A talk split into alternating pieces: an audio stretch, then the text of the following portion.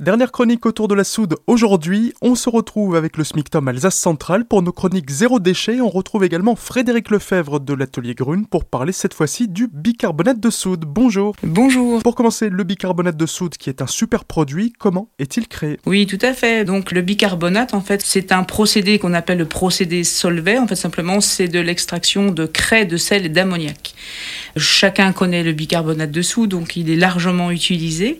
Il existe sous différentes euh, sortes. Donc euh, vous connaissez le technique qui est réservé aux usages ménagers, l'alimentaire qui peut être lui ingéré le cosmétique, euh, qui finalement est le même hein, que le technique, mais simplement avec une granulométrie euh, différente, euh, beaucoup plus fine tout simplement pour un, meilleur usage.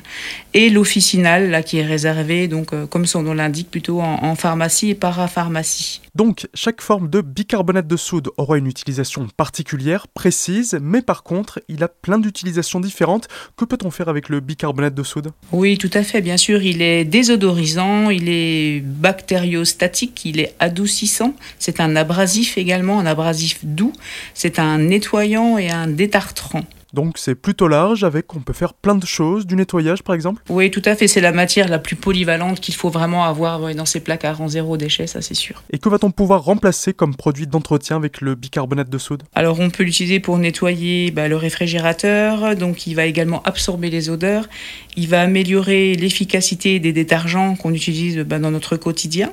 C'est un désodorisant également pour euh, les chaussures, le linge, le frigo évidemment, il existe de, multiples recettes. Hein. Euh, on va utiliser dans, euh, dans la lessive, on va utiliser pour le lave-vaisselle, euh, enfin vraiment toutes les utilisations possibles, vraiment très très large. Peut-on l'utiliser comme unique matière première ou alors il va falloir mélanger le bicarbonate de soude avec autre chose? Oui, il pourrait avoir un, tout à fait, ouais, une, utilisation unique parce qu'il est abrasif, donc avec un effet immédiat, avec justement un petit peu d'eau, voire un tout petit peu de vinaigre blanc, avec un effet immédiat en revanche, une réaction chimique immédiate, donc à utiliser immédiatement. Et y a-t-il des précautions d'usage particulières avec ce bicarbonate de soude? Alors, ne jamais l'utiliser sur l'aluminium, également au niveau du textile, jamais avec la laine et C'est fini pour aujourd'hui et pour cette semaine de chronique zéro déchet avec le SMICTOM Alsace Centrale.